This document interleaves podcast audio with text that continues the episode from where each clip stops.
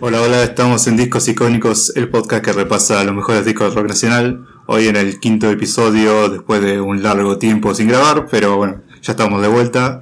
Y bueno, yo soy el negro y no estoy solo, me acompaña acá mi amigo Nacho, ¿cómo estás? Hola, ¿qué tal? ¿Cómo estás, negro? Y bueno, sí, tardamos un poquito en grabar este nuevo episodio.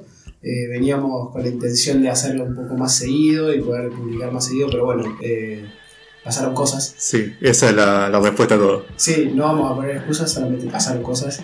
Eh, bueno, nada, tenemos una vida, obviamente, estudiamos, trabajamos, bueno, yo no, pero... Eh, así que se complica a veces grabar, pero bueno, pues sí, vamos a... Mantenemos la intención de bajar el, ¿Qué es lo importante? el espacio entre las publicaciones, entre las grabaciones y las publicaciones de los episodios. Igual si esto sale bien, eh, saldría como siempre uno por mes, así que Claro, esta sí. es la cuota de septiembre, la cubrimos, esperemos. No estamos rompiendo, digamos, eh, no es que estamos cada dos o tres meses tampoco, ¿eh? es un disco por mes, por ahora, pero bueno, vamos a tratar de Sí, a mí me, me cae mal por Rey de California que nos tiró el de Ojalá graben más seguido, pero bueno, eh, te pedimos disculpas, sé que somos una decepción como podcast, pero bueno, eh, acá estamos grabando, eso es lo importante. Sí, eso es lo importante. Y bueno, hoy vamos a hacer un disco de una banda que todavía no habíamos hecho ningún disco, que es Sumo. Vamos a hacer Llegando a los Monos. Sí, que fue un disco que elegiste vos, que ahora vamos a hacer esta tradición de elegir uno y uno, así que vamos viendo, vamos, que estuvimos hablando, vamos a hacer tipo como el top de que el otro no sepa qué disco viene, Claro. así que vamos a empezar con, con esa y bueno, en, esta, en este caso tenemos a Sumo. Sí, eh, tenemos el segundo disco de Sumo, Llegando a los Monos, eh, publicado en el 22 de mayo de 1986. Es otro de los discos que hacemos que, que salió en el 86. Salieron muy buenos discos ese año. Sí, sobre todo en esos, creo en esos años del 84, 85 hasta el 87, 88, como que hubo una, hubo como una salida masiva de discos muy grosso de muchas bandas y bueno, justamente cae en el 86 este disco. Claro. Eh, un gran año para Argentina además porque salimos campeones del mundo. Ojalá este año pase también. Eh, sí, no voy a emitir opinión acerca de Anulo Mufa. Anulo Mufa, sí. Y bueno, así que otro disco que salió en el 86, eh, fue presentado también en Obras el 9 de agosto de 1986. Le filmaron de hecho también un- una película sobre el recital. Sí, está en YouTube, lo pueden buscar, Sí. eh, está ahí el concierto. Y bueno, eh, pasando un poco a los integrantes de, de la banda, porque Sumo tuvo varias formaciones. eh, en este caso fue Luca Prodan en la voz, Diego Arnedo en el bajo, Germán Funcho en guitarra y coros, Ricardo Mollo también en guitarra y coros, Alberto Superman Troglio, gran apodo, en la batería, percusión y coros, y eh, Petinato en el saxo, para los que no sabían, esto es re sabido, pero bueno, hay gente que se entera siempre de que Petinato estuvo en Sumo. Sí, porque la mayoría lo tiene de la tele, de la radio, Claro. conocido periodista, pero fue en su juventud un músico de, de una de las grandes bandas de la Argentina. Y también publicó un libro llamado Sumo por Petinato que tiene mucha info sobre la banda. Que déjame agregar que aparte de, de los el- del miembro estable de la banda, tuvieron de invitados el Gonzo Palacio, que creo que lo habíamos nombrado en Signo también, porque es un.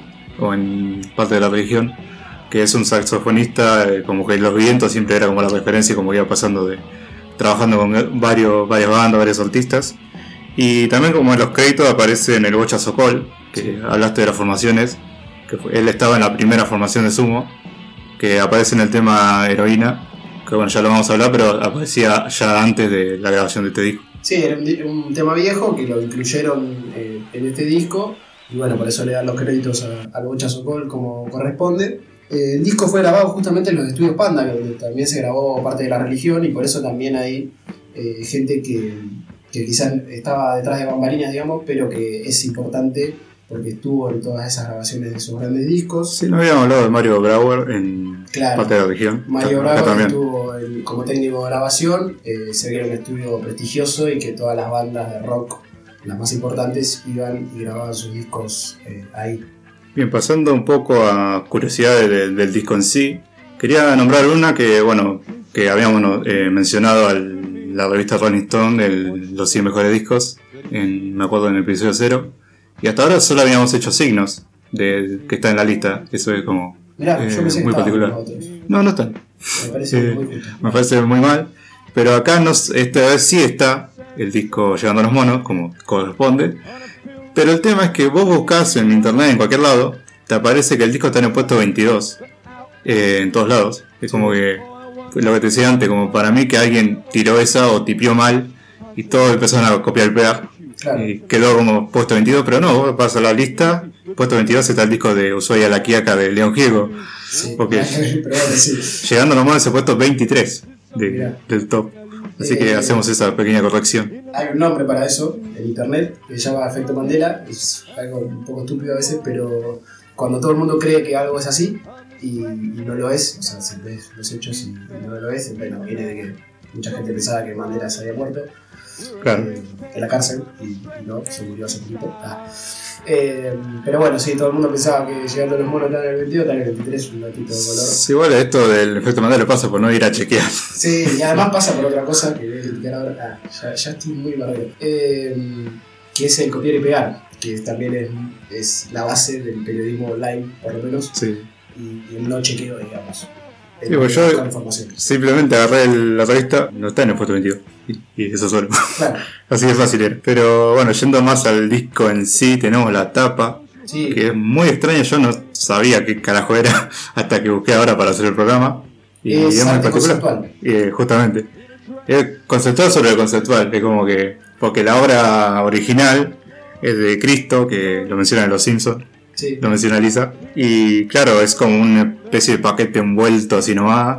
Como me hace, eh, volviendo a Los Simpsons, cuando Homero tiene que pagar los impuestos, que envuelve todos los papeles así nomás y te lo tira. claro, ese capítulo del arte conceptual, ¿o ¿no? Eh, no, era otro, me parece. Ah, era, ah, no, el del postre era otro, sí. Hay uno que sí que que la parrilla. Sí, que hace miedo todo. Pero es más o menos ese estilo porque Claro. agarró como una especie de paquete de correo envuelto así y es eso, la obra. Eh, no hay mucho más que agregar. Sí, e igual creo que es, eh, no sé si Petinato o Diego Arnedo que dice que, que bueno, que ellos lo pensaban como que en ese paquete venían los monos, por eso llegando los monos. Pero el nombre del disco en realidad viene de otra cosa. Sí, viene de. yo encontré varias em, alternativas o interpretaciones, pero me parece que la más obvia es cuando una vez que llegan a Villa Gesell, le habían prohibido a la banda tocar en la ciudad. Y entonces, ¿qué hicieron lo- los locos? Salieron con una camionetita, un megáfono, diciendo: eh, No es una ilusión, esto Sumo está en Villa Gesell, llegando los monos. Como que estamos llegando nosotros, los monos, una forma de, de- de decirse. Y como que tiraban eso y quedó ahí y fue para el nombre del disco. Sí, una gran promoción. Yo lo que había leído también es que estaban medio secos en Villa Gesell también, como que no, no tenían medio donde, lugar donde parar. Y tenían que meter alguna fecha sí o sí, por eso también salen a promocionarlo así muy fuertemente. Y tiran la de Llegando los Monos. Y bueno, una gran promoción y que después terminó con el nombre del, del disco. Sí, tenía que tocarse así. Y además de, de esto, hay una cita que hablábamos del video de, de obras. Ni bien arranca, ustedes busquen en YouTube, ni bien arranca hay una cita de Luca, no sé cuándo la dijo, pero está ahí como presentación de- del concierto que dice, ya no hay más monos, no existen. Si nos estamos extinguiendo no- nosotros y nuestro planeta, de los monos ni hablar. Pero si es que llegan, llegan con todo. Y yo los voy a ayudar. Tipo Planeta los. Sí, sí hay como un- una especie ahí de, de extinción de la humanidad, de, de regreso a lo primitivo. Hay varias letras en el disco, bueno, después nos vamos a meter eso, pero que tienen. eh, primero, siempre Sumo tiene como esa crítica al caretaje, ¿no? Y Sí, sí. que se ven varios temas. Eh, y también como una crítica a la civilización, se podría decir, eh, que, que se ve sobre todo en la parte de- del reggae, pero bueno, eso lo, eh, lo vamos a ir hablando con los temas justamente. Y hay una anécdota muy, muy graciosa que cuenta un periodista, ahora no recuerdo bien el nombre, que es sobre luego de la presentación de, de obras. Este periodista va a su oficina, que estaban ahí en el centro de la capital, y se lo encuentra a Luca en las escalinatas de una escuela, eh, todo sucio, como así con, la ropa toda raída, digamos, Bien. y pasaban, eh, claro, los chicos que iban para la escuela lo miraban como si fuera un linchera, ¿viste? Y era Luca Prodan que había salido de tocar en obras. Entonces el loco va y le dice, ¿qué haces, Luca? Y Luca le dice, sí, pasa que no dormí nada y bueno, me vine hasta acá de- caminando ahí desde obras y, y dice que agarra y tenía como un bolsito de tejido y saca pan y salame y un sándwich Y se y le ofrece. Y el loco, claro, o sea, sacó pan y salame, pan negro aparte, de un bolsito tejido. Tipo, te tejía la mierda, dijo, no, le dice algo así como, no, no es hora de comer, no sé qué. Eh, Luca le dice, bueno, ok, eh, come ahí el sanguchito, qué sé yo, y se empieza a enojar, claro, porque lo- los pibes lo miraban, lo miraban como si fuera, era un villera, no, no como si fuera, estaba como un. Entonces se cruza la plaza, qué sé yo, el, el tipo lo acompaña, y él dice, bueno, en un momento no daba más la situación, me tenía que ir, yo estaba ahí en el trabajo, y dice que se va al trabajo, y sale como a las 2 horas, ponerle que era a las 3, 4 de la tarde, y Luca estaba en otro banco de la plaza durmiendo.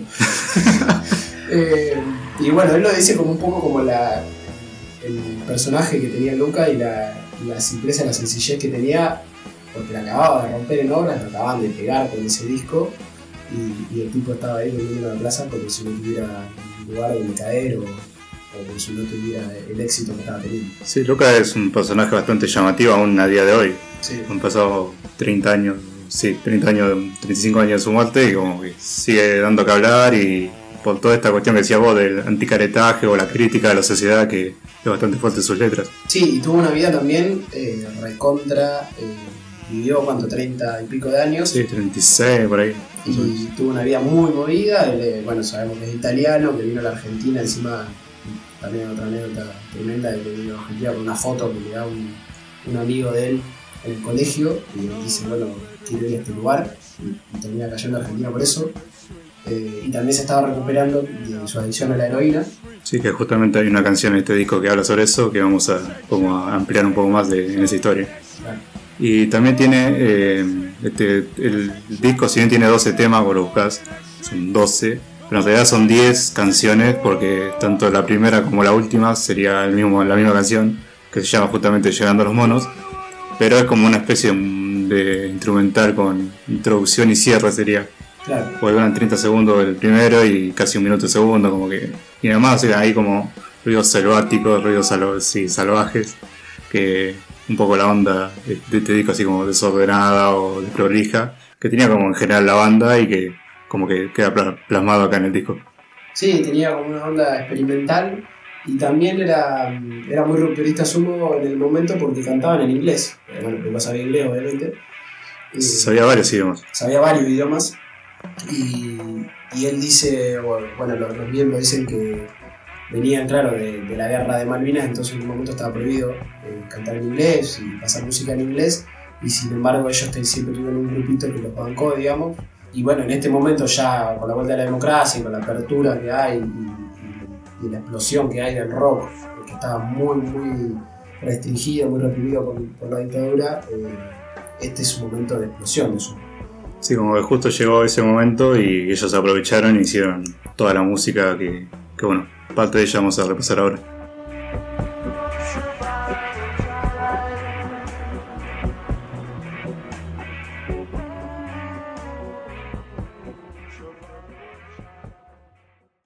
Bueno, entonces vamos con el primer tema, el ojo blindado.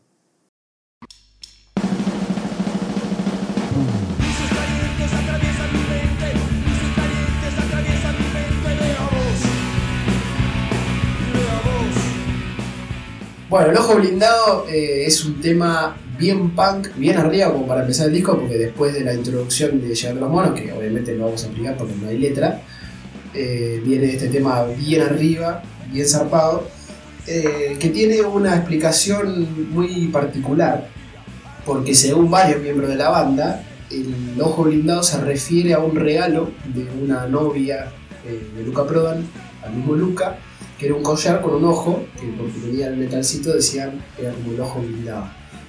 Y ahí, eh, a partir de eso, como que Luca crea la letra de esta canción, que es un poco paranoica, se podría decir, la, la onda del tema, porque el ojo blindado ese que tiene Luca es como una suerte de cámara que tiene su novia para controlarlo a él, para que básicamente eh, no haga boludeces Sí, para que se porte bien. para que se porte bien.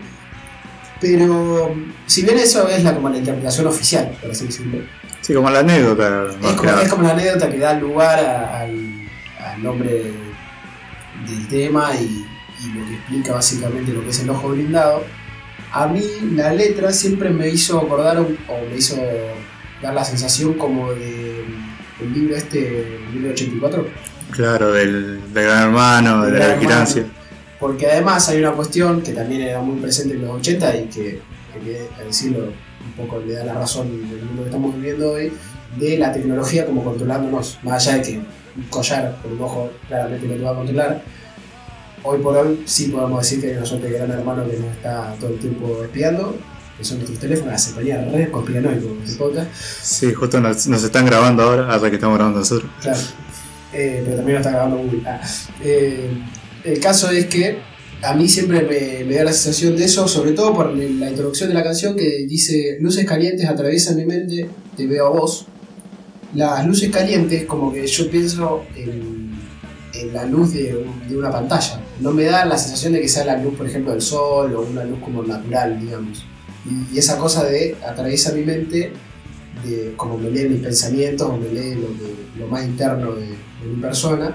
Eh, Che, qué pena esa interpretación, porque yo lo de luces calientes lo veía con, no sé, con una cuestión de, de las drogas, así. Yo yo fui al, al más eh, obvio, a la- la interpretación más obvia. vos fuiste a la interpretación oficial de los comentarios Obvio. cualquier tema Los Redondos en YouTube. Sí, Habla habla de de, habla de falopa. Ahora de Falopa. Pero no, me encantó más tu interpretación. Sí, no sé, a mí siempre me dio esa sensación con, con el ojo blindado, pero es cierto que después dice mentira, mentira, mentira, ¿a dónde fuiste? ¿A dónde fuiste? Que claramente habla sobre una cuestión de, de control, digamos, de, sí, de- la pareja. La vida de Luca. Sí, que también en una parte dice como hay minas y solo estás vos. Como, por más que haya muchas mujeres, como yo te quiero a vos, como. Claro, como que está asegurando que, que la única es ella. Eh, pero dice otras cosas también, como aprieto los dientes y un calor de mente. Me parece que hay como, una, como un juego ahí, digamos, entre lo que es eso, esa interpretación más, eh, la más clara, digamos, que es eso, el, el control que ejerce la novia de Lucas sobre su vida y toda esta influencia para mí de, de la época, digamos, y el control de la tecnología y del gran hermano sobre nuestras vidas. Che, muy bueno eso, porque yo tenía como esto así de toda la droga, pero no, no solo como de, habla de droga, pero le di una vueltita más, pues como que estaba muy esto de aprieto los dientes o luces calientes a través de mi mente, como yo lo veía por los efectos que puede generar quizás un consumo excesivo. Y como que para mí como que buscaba la pareja, además de que ella lo controlara, como él también buscaba en ella como una especie de salida a esas drogas, como para que, como esto de aprieto los dientes y dónde estás vos, como que la está buscando a ella como para una suerte de salvarse, como que salvarme de, de- de esto que estoy viviendo. Claro, como que la mujer lo cuide a él un poco eh, de su propio ser, ¿no? Sí, un poco lo que hablamos también con Charlie otra vez, como que surgió la- el debate este maternal a la pareja, como que de cuidarlos, ¿no? Sí, sobre Como- todo este, este tipo de personajes. que- Sí, que está totalmente descontrolado con el Claro. tema del- de las adicciones, digamos. Como que buscan a alguien que los cuide y que los, y los haga bien. Yo lo viví para ese lado, pero la cuestión de Gran Hermano me pareció como más. Sí, la mía un poco más flashera, pero igual me gustó también cómo, cómo lo interpretaste. Creo que. O sea, está buena igual la de la, la tecnología y eso, y es parte de, de lo que siempre decimos en las letras, de que se puede interpretar de distintas maneras. Claro. Pero, pero está muy buena la que, la que decimos. O sea Sí. que no sería solamente una cuestión como de celos, así que básica. Sí, es como un control también, no sé si buscado, pero como de él como quiero tenerte cerca para estar bien, como algo así. Claro. Eh, y ya antes de ir cerrando, como yo tengo algo en este tema, que por alguna pues, quizás por el ritmo pan fuerte, yo me lo confundo a veces con uno o dos ultraviolento de, de la banda Los Violadores de la Ley, Claro. que va como así rápido, uno, dos, ultraviolento. Y ahora, porque me pasa de poner la letra como, ¿y dónde estás vos? ¿Y, dónde estás?". y es como que yo ya espero, mi mente como espera que diga, ¿y ahora qué pasa? No sé por qué. Mirá, no, no me había pasado eso.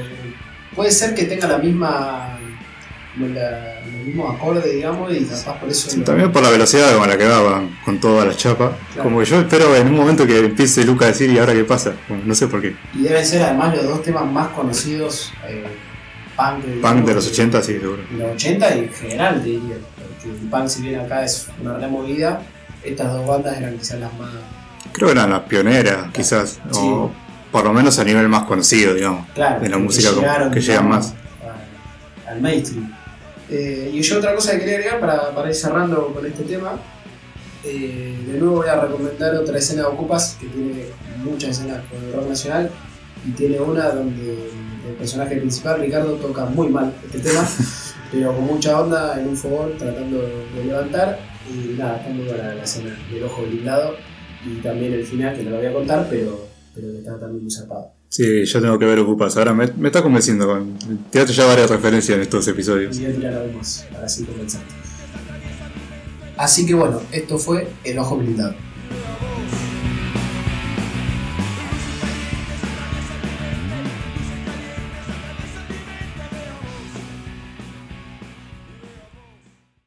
El segundo tema del disco es Estallando desde el océano.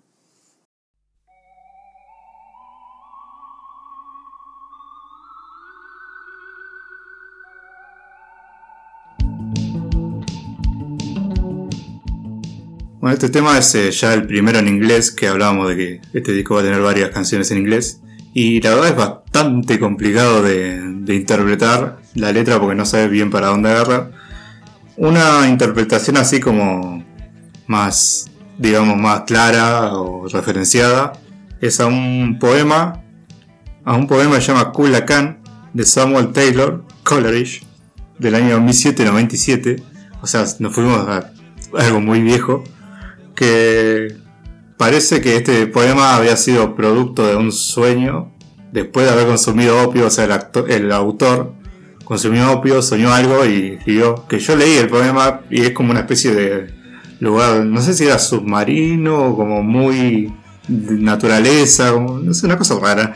Yo no lo entendí, pero Muy bueno. obvio. Muy obvio, justamente. Y cada allí describe como un lugar bajo el océano y como que eh, justamente la canción hace referen- referencia como de ir viajando hasta llegar y estallar en el océano, como dice el título. Claro, bueno, para explicar un poco eh, las referencias del tema, porque ya decimos la interpretación es bastante compleja. Lo- el poema de este chabón, eh, Taylor Coleridge, Sir Jared Carriage. Coleridge, eh, en inglés del 1700, que estaba leyendo la biografía de Kublai Khan, que fue un emperador mongol. Eh, no- acá le tiré un dato, pero no sé. Es, es descendiente de Gengis Khan. No sé si es el hijo, si es el nieto, si- no sé.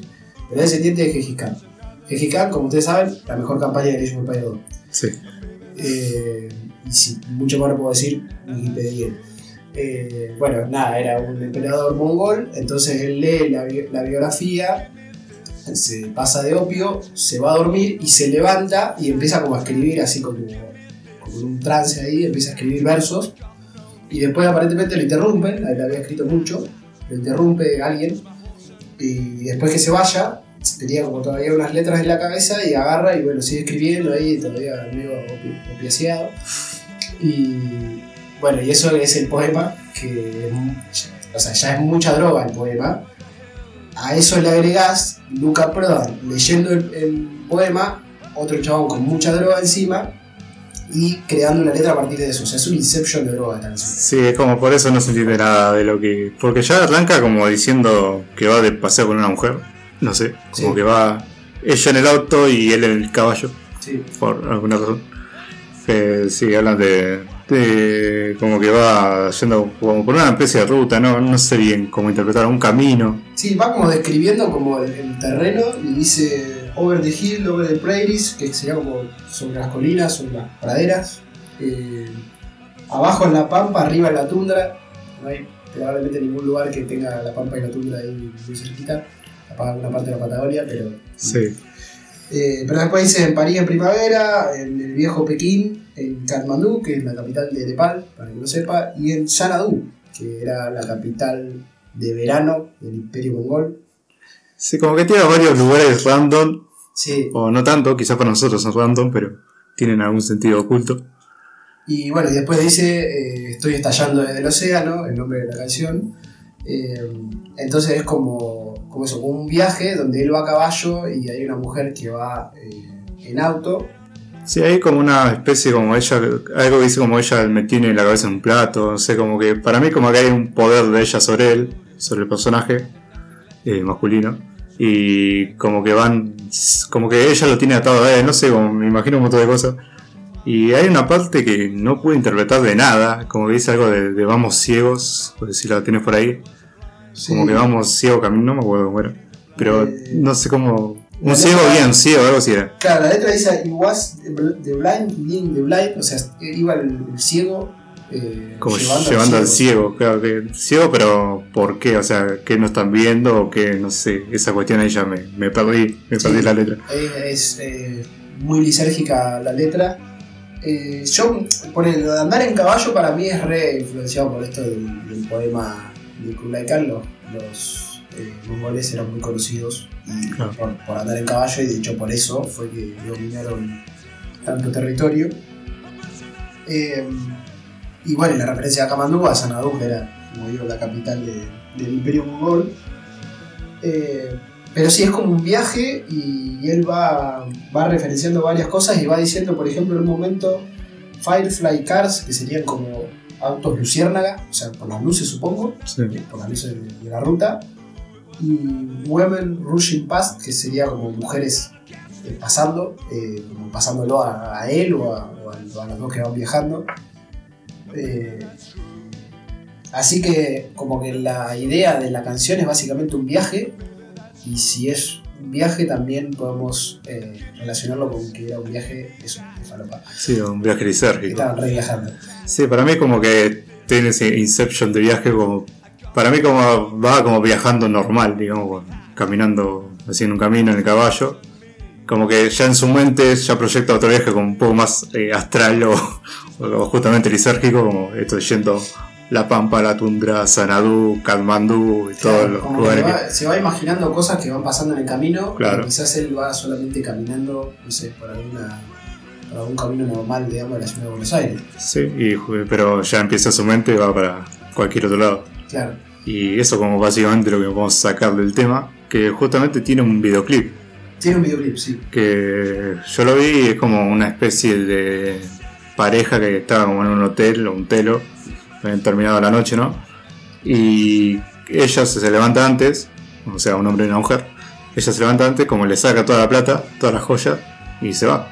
Se escapa con el- la plata de él, y es cuando se da cuenta, cuando se despierta y se da cuenta, sale en la moto a buscarla, y, y eso es todo el videoclip. Sí, Como o no hay- sea, no un sé. poco la misma idea, nada más que menos lisérgica. Sí, como que. Muy bueno, hay un poco esto de que yo decía, como que ella. Como que él tiene que seguirla, a ella, como una cosa así, pero Y aparte que él va a caballo y ella va motorizada, entonces como que no la va a alcanzar. casi que es como que. Es es como la versión concreta y menos falopa de, Claro. del tema, O lo que pudieron interpretar cuando quisieron hacer el videoclip Sí. de la letra. claro. Y déjame agregar que la canción, que a mí me sorprendió mucho. Ah, tengo que confesar algo. Yo no la, sí la había escuchado, pero no la conocía tanto. O sea, no era como, no la tenía tan. Y bueno, me encantó. La verdad, es un muy buen tema. Y justamente eh, también me sorprendió ver que es la canción más reproducida, que yo tiro siempre este dato. Sí, la más reproducida Spotify. de Spotify es justamente esta, la del disco. O sea, yo pensaba que era Los Viejos Vinagre, pues es como la más hitera. Pero no, la más escuchada es este tema. Sí, es uno de los que más, más gusta y varios eh, de los que comentan sobre el disco dicen que es el, como ese tema es como el, el pico, digamos, de, de creatividad musical de, de Sumo. Y bueno, un, dato también de color es que en una parte dice I got no need for your beeperty, beeperty. Bueno, no sé. Parece que está diciendo un guapa pa guapa a los hilos, pero en realidad eso eh, era un guapa pa guapa, pero de otra persona, de Bowie, que lo dice en un tema que se llama Queen Beach. Y bueno, Luca agarró y lo usó en este tema, porque para los que no sabían por qué decía esa- esas cosas. Pero igual Luca siempre tira algún guapa pa guapa en esos temas. Sí, ahora vamos a hablar en otros temas que, que tira un par de cosas así. Sí. Así que nada, esto fue Estallando desde el Océano.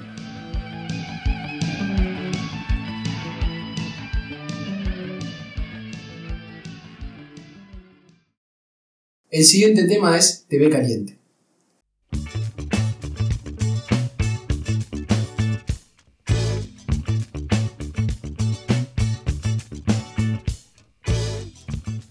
Bueno, TV Caliente, como su nombre lo indica, es un tema que le dedica Luca Prodan a una actriz de la televisión italiana muy conocida que se llamaba Virna Lisi. Eh, según los miembros de la banda, Luca en general no tenía declaraciones de amor así tan eh, públicas, digamos. Eh, pero en este caso se ve que Virna Lisi era su musa y bueno, lo inspiró a hacer este tema. Sí, es una especie de amor platónico, como el uso cotidiano y social que tiene del amor platónico. Que, claro, Luca vio una película que se llama El secreto de Santa Victoria, de 69, y ahí como que quedó impactado, como que quedó flasheado con, con, esta, con esta actriz y, y ahí como que le nació el amor justamente platónico o idealizado hacia ella. Claro. Y bueno, todo el tema es eso, una oda hacia Virna Lisi, una actriz muy, reconocida, es un tema que está en inglés también, seguimos con los temas en inglés, pero dice cosas como eh, te quiero mucho, pero está solamente en la, eh, tele, eh, una belleza sin edad, con un- una sensación de deber, dice, en una película en la tele ahora mismo.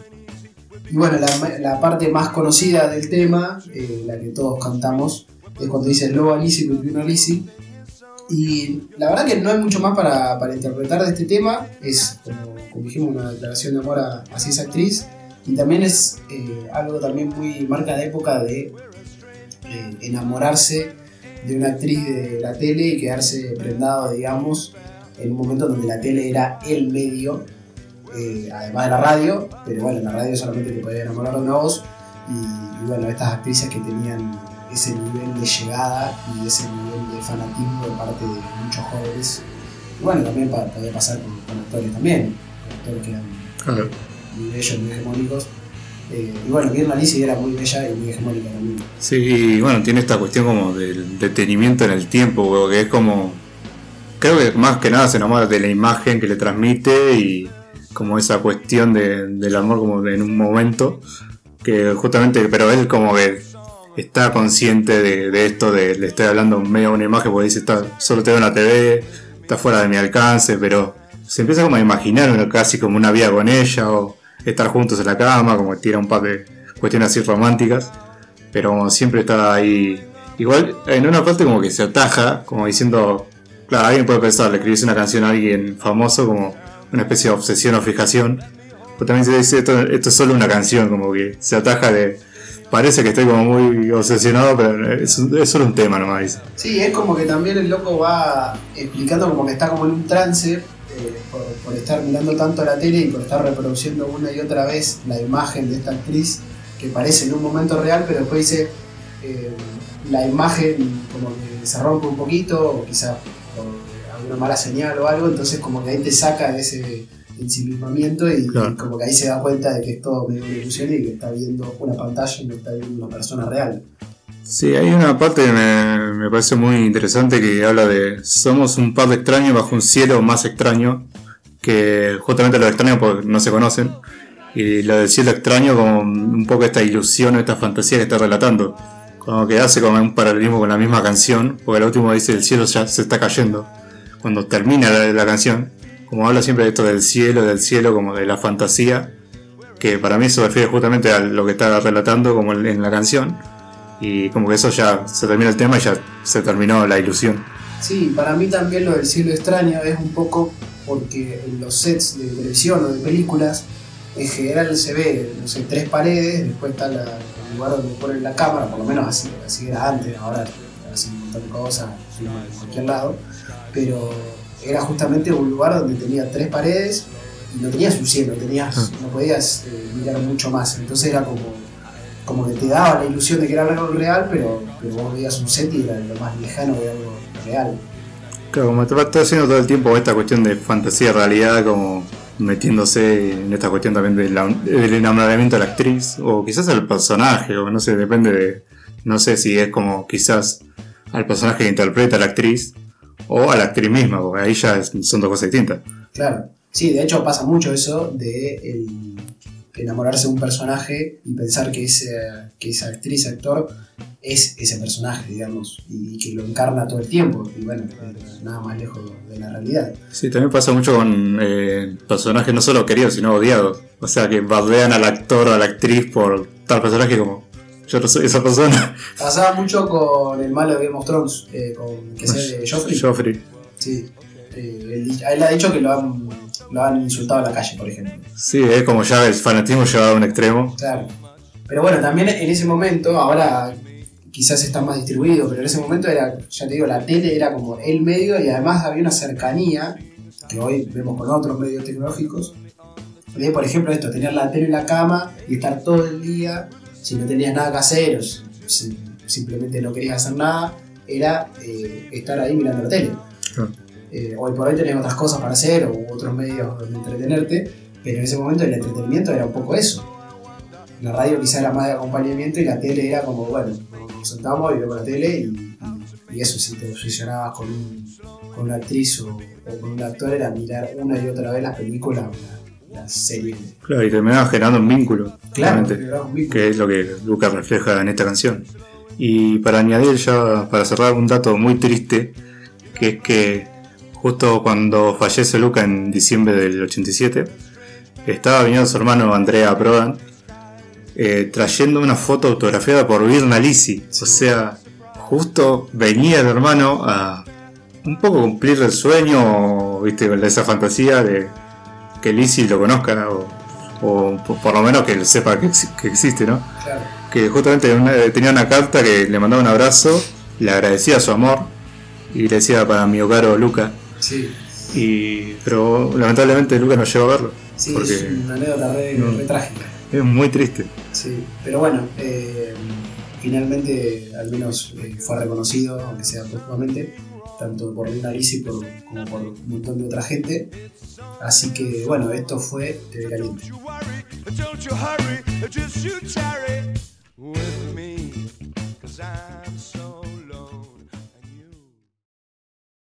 El siguiente tema es Next Week.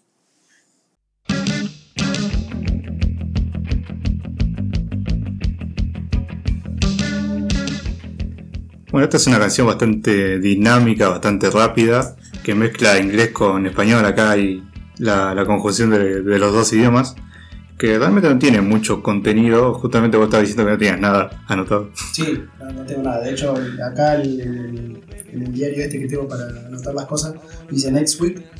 Y el- la única nota que tengo es Nesquik. así, de directo. Bueno, así como viendo la letra por encima, como alguien que quiere estar con otra persona, como ya, como, necesito verte, necesito estar con vos. La próxima semana, dice, como next week, Sí. todo el tiempo. Quizás ya habían como planteado, bueno, nos vemos la semana que viene, vamos a estar, tener sexo, lo que sea. Y como que, pero el tipo está desesperado, está como, lo quiere ya, como, quiere, quiere verte, como, mo- mostrame, mostrate, como que hace como un juego ahí de, como que no puede esperar ya de, de las ganas que tiene. Sí, quiere, quiere verla verle eh, la próxima semana, para que no sepa qué significa Next Week. Eh, pero a mí hay una cosa que, que es lo único realmente que puedo sacar ahí de- como de interpretación. eh, el tema de la. como que me parece como que un encuentro fugaz. Y, Sí. y él está como pidiendo como que no sea tan fugaz como poder, poder verle la siguiente semana. eh, porque quizás no sé, se enganchó mucho o porque le gustó mucho y dice, bueno, quiero verte la próxima semana y como que es un pedido muy, eh, muy desesperado y por eso también el ritmo de la canción que es re desesperado también. Entonces es como eso, un pedido de esto que no que solamente en una vez quiero verte la semana que viene, eh, también por, por, por- los tiempos digamos que, que eran más o menos lo, lo, lo normal digamos para ver a una persona que quizás es la primera vez que, que estás con ella digamos. Entonces, bueno, la próxima semana veámonos. Ese es como la- el pedido que tiene Luca durante toda la canción. Y después en un momento cuando empieza la parte en español es que viene el juego de la palabra next week con Nesquik. Sí. Eh, cuando dice dame nena, dame Nesquik. Eh, Quiero tú, Nesquik. Quiero tú Nesquik, no vamos a explicar. Eso. Sí. sí, yo ya lo relacioné con el color del, de la chocolatada. y entregar el marrón, bueno, sí, ya se entendió. Sí. Eh, Pero, pero para mí por eso está como desesperado, como quiere eso. Pero es como, bueno, el bancada que claro, no es muy romántico. no es muy- para nada. Es como, quiero, está como, quiere eso, quiero, dam- dame el squeaky, pero bueno, para que ella tiene sus tiempos, ella va a decidir cuándo. Claro. Pero el chaval está como, eh, dale, dale, El dale. chabón le quiere batir el dolca. Le quiere batir. Siguiendo la referencia de, de, de- de bebidas, De alimentos. de alimentos de merienda, sexuales. merienda y desayuno. Sí. Eh, pero bueno, eso es más o menos lo que podemos sacar de. Igual hay eh, una cosa del desayuno con las relaciones fugaces, como. Sí, también. Hay una discusión muy de. Se desayuna con el chongo, con la chonga, Chonky. Sí, esto de repente se convirtió en perro de la calle, pero Sí. bueno. Eh, sí, para mí sí, boludo. Da para darse. Da para, Da para darse el squink. da para darse el escudo, da para darse, da para batirse un dolca. Eh, no, sí, para mí se desayuna, boludo. ¿Cómo lo va a comer? Sí, o sea, ya que está En ahí. los dos sentidos. ya comida a la noche, coman de vuelta. sí, Este podcast está yendo rápidamente a otro plano. a otro plano. Pero bueno, la canción amerita también. Como... Sí, la calle Arbolito. Y eh, justamente eso no tiene mucho. Para mí es como un tipo de- desesperado por coger y que quiere ya, y quiere verla. No sé por qué la semana que viene, quizás por una cuestión de las comunicaciones. de- Sí, para mí sí, eran era como los, los tiempos, digamos, y, y la posibilidad de, bueno, de encontrarse, capaz que se encontraron el fin de semana, bueno, el próximo fin, digamos. Claro. Como ya arreglado de otra forma, ahora no, había WhatsApp, no había sí, nada. arreglar en el momento, pero podemos mandar un mensaje después de la semana. A lo sumo conseguía el teléfono fijo y ya. Y también te Como mucho. entonces, qué sé yo. A mí me re, me vuela mucho la cabeza cuando ves a las descripciones de otra época, porque nosotros quizás no lo vivimos tanto. El teléfono sí lo vivimos, o sea, Sí, sí. no vamos a hacerlo tampoco. Los lo. 5 años. Pero, pero era, claro, muy loco. Y de hecho creo que en esa época tampoco era muy común tener teléfono. En los 80 todavía. Claro. Eh, pero Bueno. bueno, sí, eso es un poco lo que podemos decir de, de Next Week. Sí, no, no hay mucho más. eh, lo único es que esta canción me gusta mucho que siempre la toca divididos cuando termina los recitales. Como siempre hace el cover de Next Week. Ah, no me acuerdo. Sí, cuando, o sea, parece que termina como que el bis, digamos. Ah, claro. La ataca con Next Week y como. Tremendo. Bueno, nosotros fuimos a ver dos veces el video. Yo no me acuerdo si tocaron el video. Tocaron Sí, Sí, sí, pero igual. Sí, Next Week sí, no me acuerdo de lo que Pero sí. Yo me acuerdo que necesitaba que tocara Cruz Channel el todo así. Sí. El primero estuve re molesto. Sí, pero por eso no lo toco. Sí, por eso no lo. Pero bueno, eh, igual dijimos bastante, así que nada. Esto fue Next Week.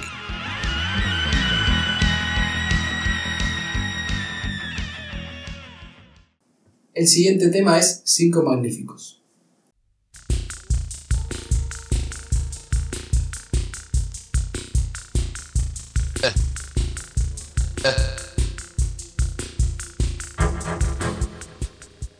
Bueno, Cinco Magníficos para mí es el tema con el mejor nombre del disco, pero a pesar de tener el mejor nombre del disco, es uno de los temas más extraños también del disco. Sí, muy experimental. muy experimental. En algunos lados lo catalogan como el género noise, que literalmente significa ruido. Eh, pero bueno, también hay que entender que en el momento se estaba experimentando mucho con las cajas de ritmo, los sintetizadores, era algo muy nuevo. Y así como en parte de la religión está Rap de las hormigas, que también tiene muchos ruiditos. Eh, en este caso directamente el tema es muchos ruiditos. Sí, eh, bueno, una parte, sobre todo al principio, está tosiendo, Claro. básicamente. Eh, así que esa era un poco la, la idea del tema musicalmente y con la letra también es un poco un poco extraña no tiene una interpretación clara pero yo más o menos saqué algo se puede decir de, de la letra cosas así muy, muy satiradas de los pelos Eh, la letra dice empieza con déjame verte pero re de verdad vengo hambriento desde Yacyretá Eh, y en un momento dice yo trabajo en la City, en la grande ciudad y para los mendigos no tengo piedad y esto es algo que me interesa porque es un tema que Luca repite varias veces, el tema de la gran ciudad y el, el- quizás el caretaje y también de la hipocresía de, eh, bueno, de la gente de la ciudad, de la gente checa, la gente que tiene grandes trabajos y, y que quizás ve un, un hambriento en la calle y, y no le da ni un pan. Y a mí la, la interpretación que se me ocurrió a partir de la letra de este tema es un poco como la gente viene desde otros lados, porque menciona varios lugares, eh, tanto de la provincia de Buenos Aires como de, De afuera, sí. de afuera de las provincias del, del litoral, por ejemplo. Ya sé que está, está ahí en, Eh, federación de. eh, claro. Eh, dice también de, de un, un chico que viene de Entre Ríos eh, y cómo se van transformando a, la- a medida que llegan a esta gran ciudad, a esta metrópolis que es Buenos Aires, y empiezan a, a- a- a apropiarse, digamos, de, esa, de ese caretaje y esa hipocresía propia de la ciudad. Sí, como que terminan enviciados de- del aire de la capital y no del aire, del estilo, como que. Del estilo de personas, un poco. Claro.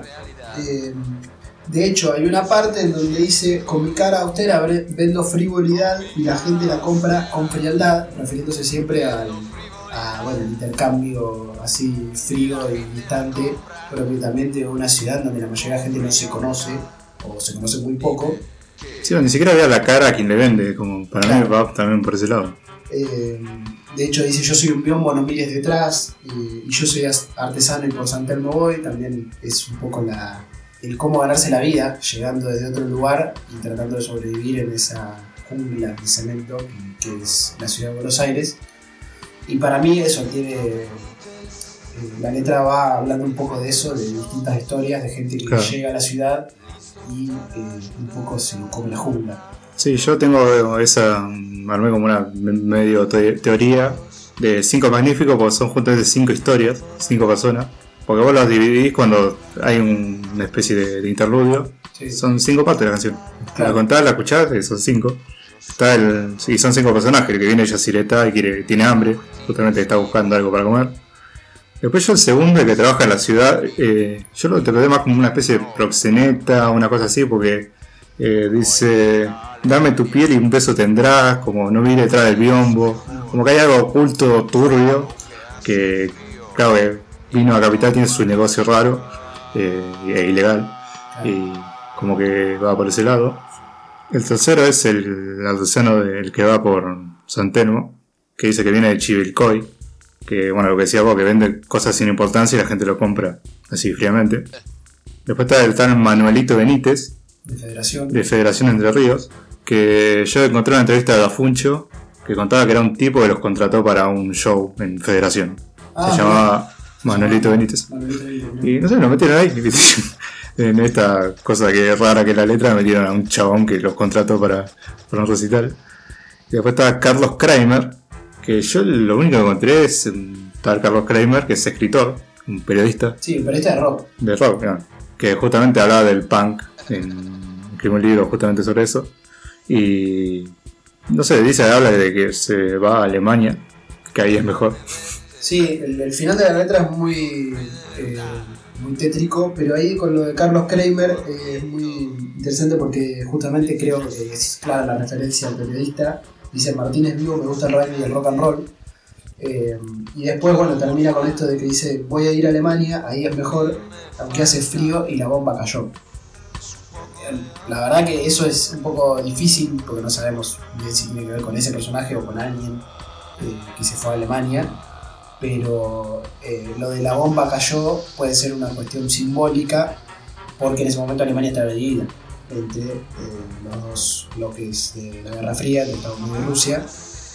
Eh, entonces era como, bueno, la bomba nuclear no cayó, pero, pero sí está todavía la división eh, entre las dos Sí, ideologías. claro, sigue la tensión en ese territorio en- por esta división que, que hace la guerra. Claro. Pero bueno, igual me gusta mucho lo que decís de que hay cinco historias, que esos son los cinco magníficos. Eso es, es interesante y es, eh, como ya digo, la temática propia, no sé si de este disco, pero, en general de lo que, de lo Luca escribe, de eh, la gran ciudad y el- el- todo lo turbio y lo nefasto que tiene eh, y todo la- el, el negocio frío, digamos, y, y bueno, el caretaje, la hipocresía y la, la pobreza que se ve al lado de la riqueza impresionante. Así que bueno, eso fue Cinco Magníficos. Bueno, ahora empezamos con unos buenos reggaes.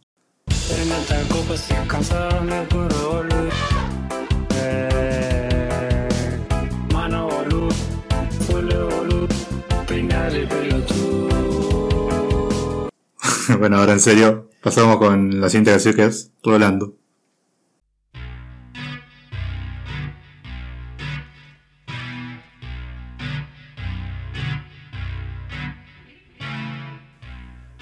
Bueno, Rolando, como justamente dije, es un tema reggae que está en inglés.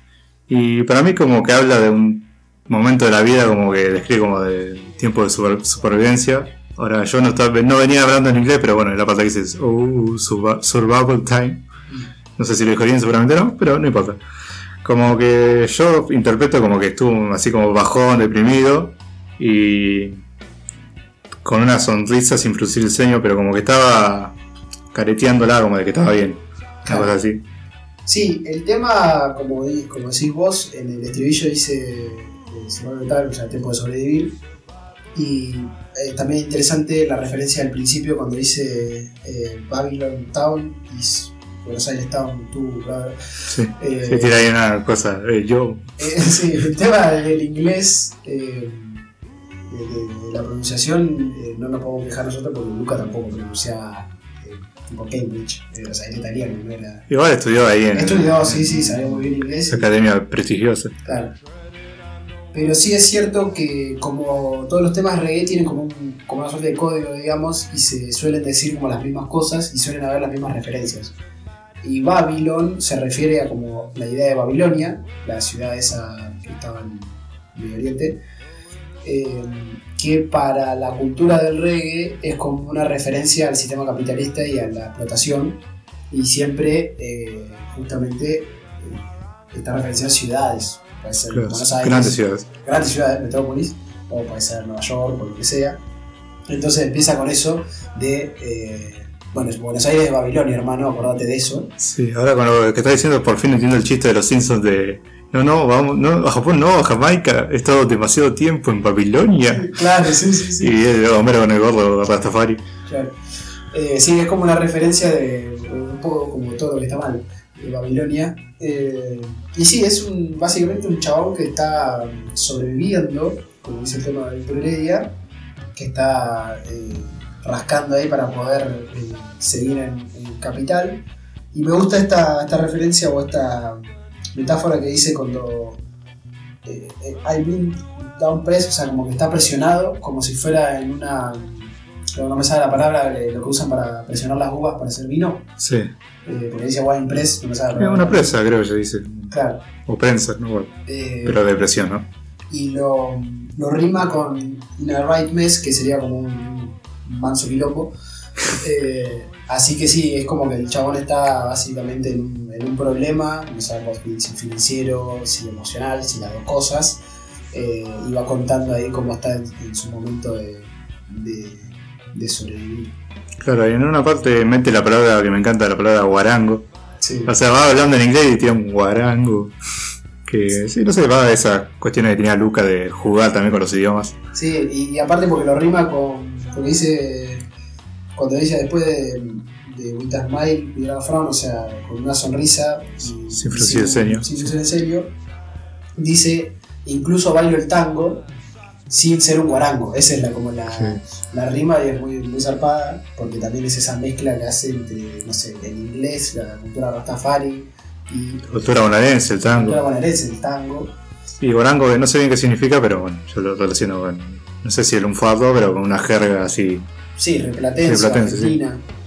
Eh, y después habla también de, eh, de tenés que hacer la danza del sol, que la danza del sol es como un ritual de los indígenas norteamericanos, que lo tiro porque justo lo estudié para una materia, Perfecto. eh, me vino bien, eh, que era justamente una danza como para propiciar la, la buena vibra, una cosa así. eh, porque no vas a tener una segunda chance, entonces como que él está como también hablándole a alguien que está en la misma, digamos, que está en ese modo de supervivencia, eh, y, y que también era en un momento, como siempre en Argentina, de crisis económica, Sí, bueno, nosotros vivimos en un survival time constante sí, acá en este país. Eh, así que nada, esto fue Rolando.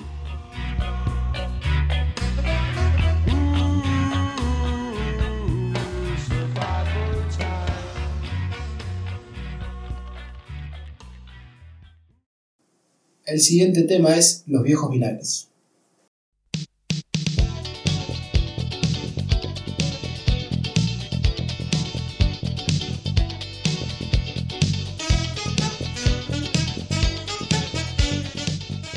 Juventud, divino tesoro. Esa es la frase más conocida de este tema y una de las frases más conocidas de Sumo y que se sigue utilizando justamente como una referencia a eh, la siempre rupturista juventud, digamos, y el conservadurismo de los viejos. Eh, este es un tema que a Sumo le pidieron de la discográfica que hiciera un hit, básicamente, como había sido La Rubia Tarada, entonces dijeron, bueno, vamos a hacer como una continuación espiritual, digamos, de La Rubia Tarada, porque es otro tema que se queja del, caretaje y también de las costumbres eh, de los viejos que no entienden las costumbres de los jóvenes. Sí, pasa mucho ahora ponerle con el lenguaje exclusivo y demás cuestiones que justamente está como vienen a decir o defender cuestiones eh, más ancladas en la tradición o en lo, en lo conservador de, en este caso el idioma, pero puede ser cualquier temática, digamos. Que ahí justamente le pega a los viejos vinagres, que no necesariamente son viejos de, de edad, que bueno, es como lo más obvio, ¿no? Sí. Pero también di- dijo Luca una vez que incluso pueden ser viejos vinagres eh, gente de 12, 12 años, 15 años, porque es más una mentalidad que, que una cuestión de edad. Sí, de hecho eso es algo que yo siempre eh, cuestiono esta cosa de la juventud como siempre se revela o siempre piensa de manera, no sé, progresista o, o- o siempre está en contra del conservadurismo. Hay muchos jóvenes conservadores, siempre ha existido ese fenómeno. Entonces por eso está buena también la aclaración de Luca de, bueno, los viejos binarios no solamente son los viejos viejos, sino que hay muchos jóvenes que son, eh, tienen, el mismo pensamiento. Son incluso más reaccionarios que, la gente mayor. Eh, y otra de las referencias para mí muy lindas, eh, cuando al principio dice dale, dale con el look, ahí obviamente del caretaje, de, de la gente que se importa solamente la superficialidad.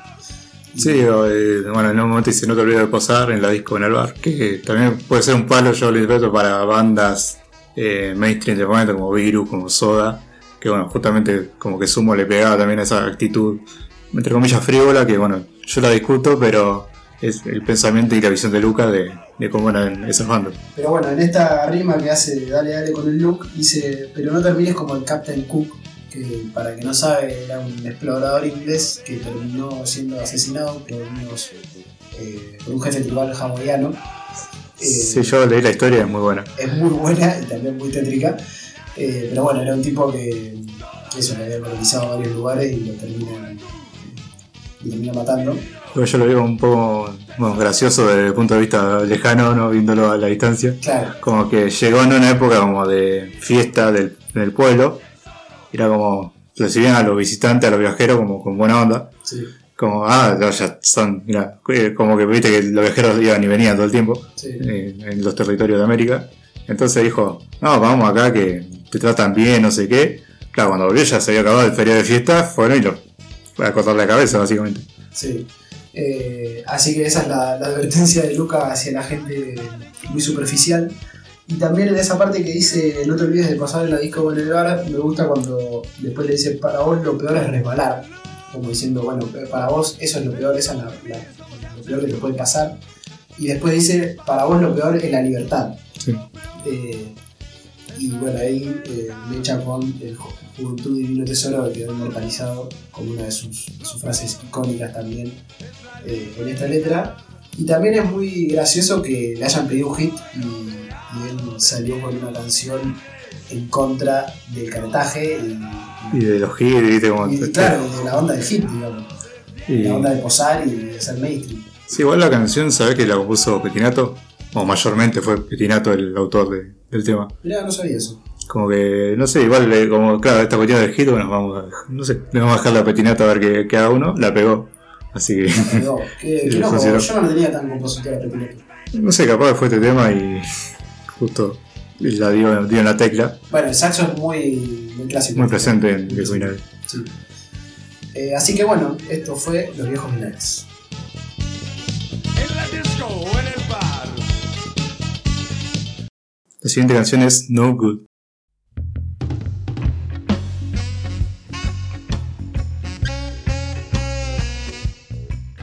Bueno, No Good es otro tema en reggae clásico en inglés. Este es un poco más, el otro era como más de esto de supervivencia y como de estar un poco bajoneado. Este es más romántico, como más linda la letra, aunque tiene como lo de un poco la aceptación de la mirada de- del otro. Porque habla como de, de una chica, de un amor, que le dice que te des bien en las mañanas.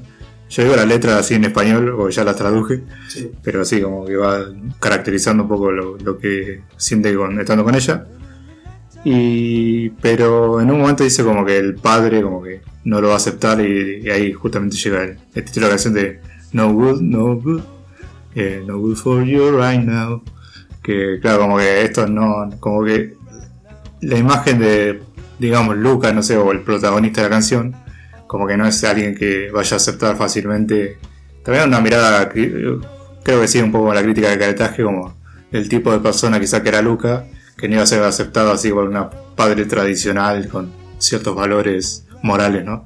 Claro, Lucas no era un chico bien, se podría decir, entonces eh, no era no era good para, para el padre de esta chica.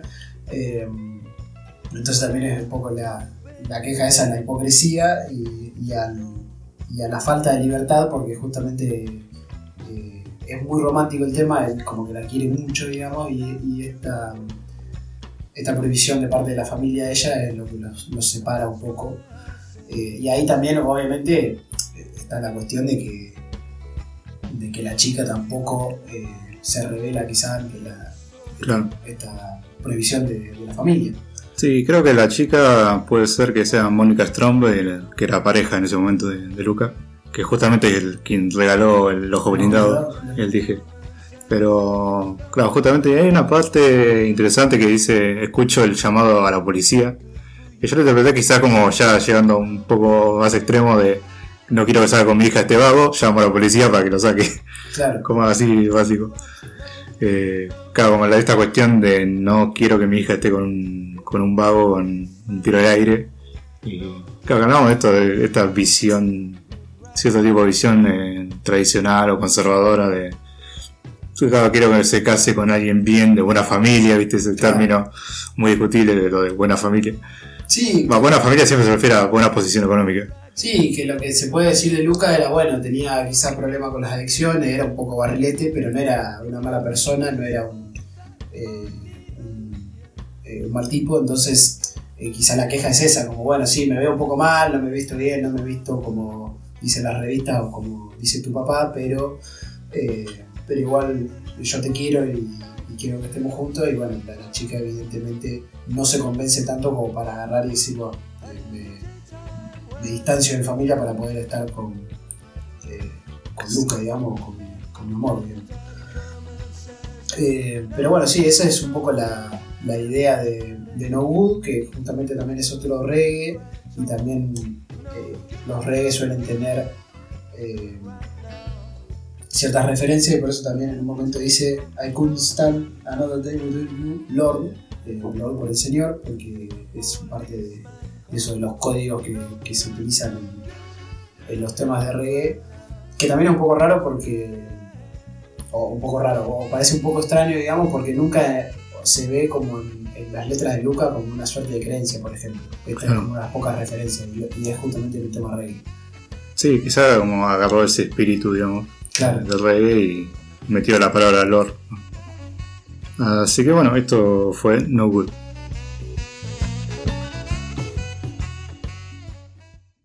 El siguiente tema es heroína.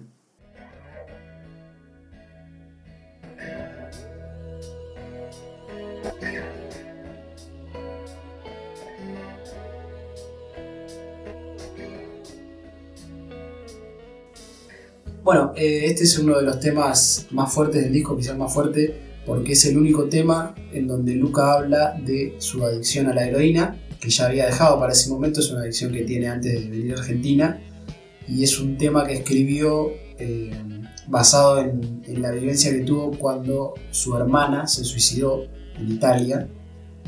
Eh, su hermana no se suicidó por sobredosis de heroína, pero él después de ese episodio tuvo eh, un gran bajón, eh, una gran depresión y eh, justamente subió mucho la, adicción a la heroína que tenía y, lo usó mucho y por eso fue internado, tuvo que, hacer rehabilitación y a partir de ahí es que él dice, bueno, tengo que dejarla y, bueno, se viene a Argentina y empieza a, cambiar su vida y si bien seguía teniendo una vida bastante complicada, es un poco la vivencia la experiencia que él había tenido con esa droga tan fuerte y que es una de las más adictivas. Sí, a él le afectó mucho no solo la adicción, sino la muerte de su hermana, como que lo marcó bastante.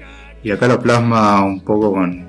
Justamente habla del título y en el, en el estribillo, que grita la palabra heroína, bueno, en inglés heroína, como gritando, como soltando toda la bronca, la tristeza, como todo lo que le provocó el consumo y la adicción de esta droga. Sí, y también eh, está buena también la, la letra porque él dice que, que está enamorado de varias chicas, dice que está enamorado de una argentina, de una italiana, que yo no, no creo que sea el literal de, de sus amores, sino de justamente los lugares donde él ha estado. Justamente, sí. Y, y va como contando eso, el, el peligro que él tiene a partir de tratar de salirse de, ese, de esa adicción y tratar de buscar un lugar en el mundo donde también pueda eh, encontrar algo que básicamente le reemplace o, o- o lo- le ayude a superar esa adicción, porque eh, ahora ya se sabe, digamos, antes se creía otras cosas, pero ahora ya se sabe que las adicciones en general vienen de eso, de episodios depresivos, de situaciones de marginalidad y de un montón de cosas más, y que, se- que tu hermana se suicide claramente es un, un gran factor para eh, disparar un, un consumo de, de una droga tan, tan potente. Eh, y bueno, eso es justamente lo que viene a buscar Luca también acá.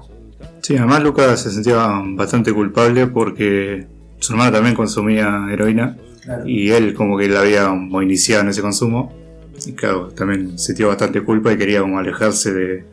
que habla de, de como decís vos, no habla como de chicas eh, en una cuestión concreta de, de mujeres, sino de países, que habla de Inglaterra, de, ¿De Italia? italiana, alemana y claro, después de ir por esos lugares de Europa, viene a Argentina, ahora está en Argentina como que acá puedo encontrar un poco más de, de paz dentro de todo, más que nada por, por esa cuestión. Y que lo puede expresar con una banda, con, con una canción, como que, con la potencia que tiene la música para expresar este tipo de cosas. Claro. Eh, y de hecho, el tema también como que te da esa sensación porque es eh, el grito y toda la, música es como te da una sensación como desgarradora y trágica. De hecho, empieza como muy. eh, un tema que empieza como muy suave, muy. Parece como un tema lindo y después como que se va poniendo muy muy oscuro a medida que, que va desarrollándose la canción. Y bueno, y ese es el, el gran estribillo donde él grita desaforado de heroína. Eh, Sí, eh, que bueno, antes de entrar como en lo que sería el puente, como dice, eh, amaba este mundo, ahora amo el mundo del suicidio. sí. Como también, bueno, como considerando un poco esa posibilidad, porque no puede sacarse la cabeza la heroína, que es lo que dice en la canción. Y porque no se puede sacarse la cabeza tampoco la, la tragedia que ha sufrido con, su hermano. Claro, como que está realmente pasándola mal, como en- sufriendo mucho y se desahoga completamente con, con- con esta canción. Sí, y también es, también, eh, también es muy interesante cuando dice yo amaba este mundo de rock and roll también, porque lo asocia un poco a eso, bueno, al consumo, a la adicción, a esa vida tan desordenada, eh, que, si bien él sigue siendo un rockero, está siendo el, frontman de una banda muy importante, como que eh, él le da como el significado rock and roll a eso, a, a mucho, mucha adicción y mucho, una vida muy desaforada. Sí, ahora como que, o sea, después de lo que es toda esta cuestión, pasa algo bastante extraño, porque quizá para contar con tanta cuestión oscura, ¿no? Eh, Luca mete una publicidad de shampoo, eh, así, tal como lo estoy diciendo. Sí. Cuando dice lo de soltate con Wallapón, soltate el pelo, soltar el brillo, soltar la belleza de tu pelo, que yo pensé que era un, o sea, sí, yo sabía de la cuestión de una referencia a una publicidad, pero pensé que era, no sé, como que la había exagerado un poco la letra o la había adornado. Eh, no, si buscas la publicidad de Wallapón en YouTube, te aparece la publicidad y dice exactamente lo mismo. Sí, y de hecho se puede cantar a medida que, que vas escuchando la publicidad, la letra de, no de heroína, pero esa parte justamente de- del tema. Eh, sí, a mí me da esa sensación como de, bueno, vamos a cortar un poco con esto y quizás lo primero que se le ocurrió fue esa publicidad que tenía grabada en la cabeza Sí, lo canta ahí en el, claro. el estudio. No, y según leí, como que, supongo que no de Argentina, o sea, de, de Italia, pero como que la hermana había sido un modelo de esa marca. Ah, Así que quizás como le vino el recuerdo de eso viendo la publicidad acá. claro, Aunque él dijo una vez como que le causaba gracia la publicidad porque él era pelado. claro. Así que claro, si le está hablando de producto de pelo y de soltar tu pelo y no sé qué, y le causó gracia siendo pelado como que, que no me está hablando a mí la publicidad. Claro. Así que bueno, eso es un poco la interpretación de, de esta letra tan, tan fuerte y tan desgarradora. Y también a mí me gustaría, eh, más allá de eso, el tono oscuro de la canción, contar que hay una frase de Luca muy, para mí muy significativa cuando dice el rock son dos acordes. Eh, y este tema de hecho tiene dos acordes y es uno de los mejores temas de Sumo. Sí, sí. Eh, o sea, que te da la idea de lo simple que puede ser una canción y lo creativo que puede ser al mismo tiempo. Sí, justamente no necesitas mucha, si bien nosotros nos gusta Spinetta, pero que es como la contraparte. Sí. Si bien no necesitas tanta, tanta cuestión de acorde o de cosas, simplemente más que nada el sentimiento justamente que tiene para expresar la persona y ya cuando da acorde te sirve perfectamente. Claro. Así que bueno, eso fue Heroína.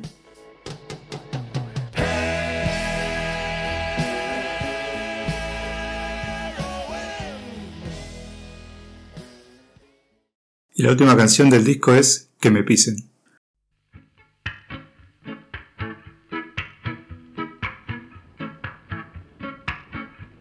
Bueno, que me pisen también es bastante conocida, como una canción bastante divertida, bastante como animada, que un poco va repitiendo medio lo mismo en todo el tema, como que, yo quiero mi bandera, yo quiero mi bandera, planchadita, planchadita, planchadita, como que va repitiendo frases así como alternándose, que habla un poco de la idea de esto de defender a tu país o dar la vida por los colores de, tu país, por la bandera, que ha justificado muchas, muchas guerras, mucho, mucho conflicto con otros países, que bueno, acá Lucas lo critica un poco, o lo habla irónicamente más que nada. Pues como quiero mi bandera planchadita, o quiero la mamadera. Claro, es una ironía sobre el nacionalismo, se podría decir. Claro. Y también es lógico viniendo de Luca, que es un tipo que ha emigrado, que ha vivido en varios países y que quizás se da cuenta un poco de lo ilógico que es eh, las diferencias tan tajantes que hay entre nacionalidades, entre comillas. Entonces, eh, bueno, eso, ironiza sobre, sobre querer a la bandera y querer los colores de, de tu patria. Y, también es, muy fuerte porque mucha gente no la entendió, aparentemente. No, yo sí, veía muchos comentarios en YouTube de, ay, cómo amo mi bandera, cómo amo mi país. cómo- Sí, es re común que la gente tipo, ah, yo quiero mi bandera, como dice Suma, y no, no, entendí la letra. Pero bueno, eh, qué sé yo, es eh, parte de la de también la interpretación que hace cada uno de las letras.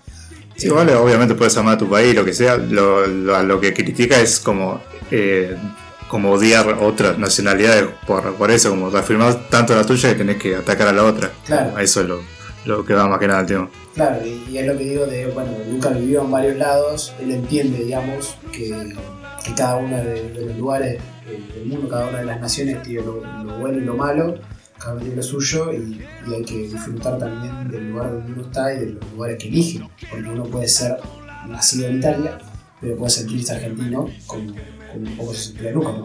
Sí, hay, creo que podemos afirmar que era más argentino que, que un montón de gente que nació acá y vivió toda su vida. Claro. Él tuvo unos años y como absorbió. Que eso está bueno también, como estar abierto a- al nuevo lugar en donde estás. Sí, es, es muy zapado porque en toda la, la lírica, digamos, suma hay como una. En la lírica y la música también, hay como una mezcla entre varias culturas, entre lo que aporta Luca desde afuera también y bueno, lo, lo argentino, cuando habla el tango, por ejemplo, en este otro tema. eh, y esa, esa, sí, esa mezcla que, que se genera, digamos, y esa diversidad que está muy buena también para la música, para la creatividad. Sí, justamente, bueno, Sumo es una banda que representa eso, la diversidad en- de ritmo, de, de personalidad, de, de- de todo. Sí, era una banda que aparte cantaba en inglés, ya digo, en el momento en donde acá Inglaterra era lo más odiado. Y aún así la gente lo seguía. Entonces es muy, muy fuerte eso. Y bueno, después la letra también muy irónica, dice calentita, calentita, calentita. Tita Rodesia, Tita Rodesia me encanta. que tira. Yo, no, yo ¿sabes? O sea, siempre escuchaba Rodesia como, ah, tiró Rodesia, como que, que gracioso. Pero claro, nunca lo había relacionado con la última palabra que dice antes, que es Tita. Sí, o sea, la, calentita. para quien no sepa, si hay gente joven quizás no, no haya consumido esta, esta golosina. Son dos marcas de chocolate que igual eran también bastante famosas en esa época y un poco llegamos nosotros a, a por, por lo menos disfrutarla. Sí. Me acuerdo de la promoción de una tita y una rodecia a dos pesos, que ya eso no existe ni en pedo. Pero sí, son dos marcas de chocolate así de. Para comer un bocadito, digamos, son chiquitos. Eh, bueno, la rodecia era como más ancha, digamos. Sí, Pero sí se vean como golosina de, de la época. sí. Es, es verdad que me, me chocó mucho esto que decía que capaz que la gente más joven no empieza a conocer Tita Rodesia. Sí, se siguen metiendo, no sé, hay que. Ni idea, Ni idea. Pero bueno, ojalá que la conozcan. eh, unos grandes chocolates. Ah, eh, PNT. Ah. Eh, me Si, si- si siguen metiéndose, bueno, nos pueden dar. encantaría el sponsor de Titi Rodesi. Eh, Y bueno, y después empieza con la letra muy reggae, porque empieza a hablar de Babylon Town otra vez. Y, y tiene una parte muy graciosa cuando habla de Natty Dreadlock. Que Natty Dreadlock se refiere básicamente a las rastas, los rastafaris. Natty es de, viene de, de Naughty, o sea, Naughty de, de sucio. Eh, y bueno, Dreadlock es rasta, entonces las rastas que se forman naturalmente por, por la mugre. sí, sí. Eh, y él dice en un momento como Bold Natty Dreadlock, que significa como las rastas de un pelado, porque él es pelado. Sí, sí. Eh, Para mí como que describe un poco lo que es Luca como su representación del, del reggae quizás en Argentina, claro, o en ese momento. Claro, hay un pelado que por más que no tenga rata es como muy reggae. mal, porque él, él era como uno de los grandes representantes del reggae en ese momento, de esa movida que todavía no estaba tanto, no estaba Brendaray, por ejemplo. Claro, o los cafres que ahora se escucha Claro, más. Y, y era un pelado, o sea, no, no era un Rastafari, y era muy, muy grosso entonces. Eh, va teniendo también referencias a lo mismo, a las nacionalidades, cuando dice que tenés el hombre argentino, el hombre eh, inglés, eh, el hombre negro, dice también, eh, Sí, de distintas culturas. de distintas culturas. Y, y me gusta cuando dice que, que tenés el hombre argentino, porque dice con los de moccasin shoes. O sea, básicamente dice que tiene mocasines, pero usa la palabra en español, metiéndola Sí, sí, hace es- mucho de esos juegos. hace mucho ese juego de palabra. Hay una parte que dice Nakatinkan Tinkante, no O sé. sea, ahí es cuando No sé qué dice. eh, No sé qué carajo, sí, guapa, papá. Porque dice, sí, Luca la catinga, all que no sabemos bien qué significa. Pero bueno, era un, un reggae muy divertido, como dicen. También otro que, que está muy bueno para tocar la guitarra. Eh, También tiene dos acordes, no. o tres. Ah, sí, empieza con dos acordes, no me acuerdo. Empieza con dos acordes, sí. Eh, igual la mayoría de los temas de, de sumo ni siquiera tienen dos, tienen uno, como van todo el tiempo con el mismo acorde. Sí, bueno, mañana la base también acordes. Mañana le basto también. Sí. Así que bueno, esto fue que me dicen. Que me pisen, que me pisen, que me pisen, que me pisen, que me pisen, que me pisen, que me pisen, que me pis, pis, pisen. De esta manera se termina el disco Llegando a los monos, así que ahora vamos al top icónico.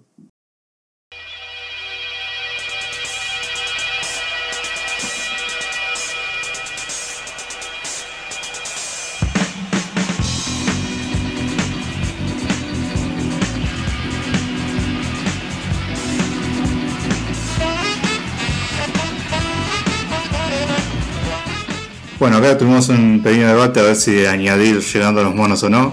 Al final decimos que sí, Sí. porque bueno, es un instrumental, no tiene letra, pero bueno, vamos a, a incluirlo. Lo incluimos como un mismo tema. Sí, obviamente, lo- las dos partes, el inicio y el final, como- O sea que serían 11 canciones. claro, serían 11 puestos. Así que vamos con el, mi puesto 11, que sería para Cinco Magníficos.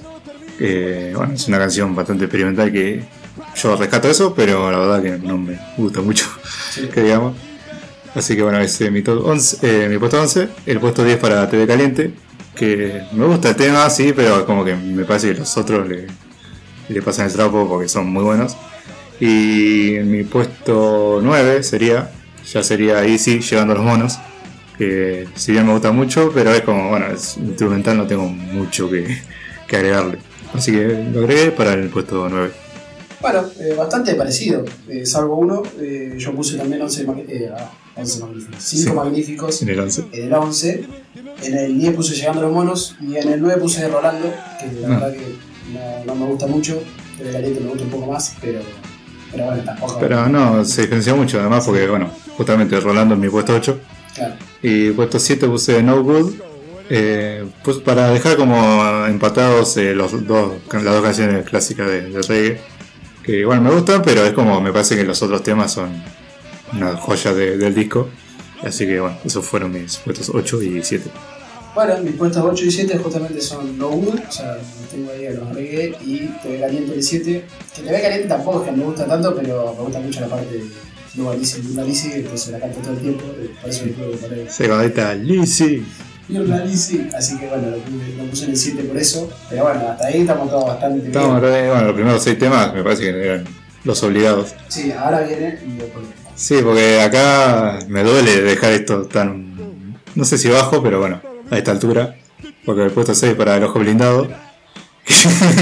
¡No! No puede ser. Igual yo he hecho cosas peores. Sí, vos, vos sos el, el peor acá. Y puesto 5 Next Week. Bueno, sí, te, lo acepto. Eh, yo puse 6 next week Bueno, y 5 que me pise. está bien. Me dolió algo. Eh, sí, duele. Bueno, bueno. Pero ahí no te discuto porque, bueno, pasando a mi top, puesto 4 que me pisen. Y puesto 3 eh, estallando del océano. Que me Mirá. parece un temón, pero como que me gustó un poquito más los otros dos. Mirá, bueno, mis puestos 4 y 3 son los viejos vinagres, son 4. Ah, eh, no, no voy a decir nada. Y en el 3, heroína. ¡No! Bueno, igual después lo 3 está bien, pero. Eh, te acuerdas 3. Puesto 3, pero es como, no sé. Aparte, ya, ya ves lo que, lo que me ha pasado. Sí, sí, eh, ah, ahí sí me, me, me puedo si querés. Eh, no, porque yo, mm, para mí mi puesto 2 es los viejos vinagre, porque es como la más, si se quiere, nostálgica, porque la conozco de que, que soy chico, así como que la tengo bastante presente. Y bueno, para mí mi puesto 1 es heroína, porque Es es, que sí, no, porque me gusta el ambiente que genera la música sobre todo, bueno, también conociendo la historia de la letra, como que te impacta bastante. Así que bueno, por eso la, la pongo en el puesto 1. Bueno, y obviamente en mis puestos 2 y 1, el 2 es El Ojo Blindado. Y el primero es Estallando del Océano, que siempre fue un tema que más me gustó, creo que de sumo en general, salvo capaz Pro Champ, pero eh, es, una, es el tema que más me gusta. Así que bueno, me tiraste el ojo blindado. Sí, eh, está bien, eh, pero No sé, eh, ya te iba hecho cosas peores, así que no. eh, va por un puesto lo de salando las heridas. No, pero el de Club de Gris fue peor. Sí, fue peor. Porque yo era mi uno contra tu 8, contra el último. Claro, sí, sí. Ese sí fue peor de todo. Sí, sí, sí. Eh, Ese puedo, puedo agarrar y decir que debería ser corregido, quizás, pero bueno. eh, editado. Lo que pasa es que mis tops son para gente que sabe. Sí, sí, sí. sí. Por eso te critican a vos y no a mí. Claro. Eh, yo soy alguien que, que está muy avanzado en estas cosas y bueno, por eso también eh, seguramente seré, eh, seré estudiado en otro tiempo, el tiempo que da la razón. Sí, que la historia te juzgue. Y la historia me juzgue, sí. Así que bueno, esto fue nuestro top icónico de Llegando a los Monos.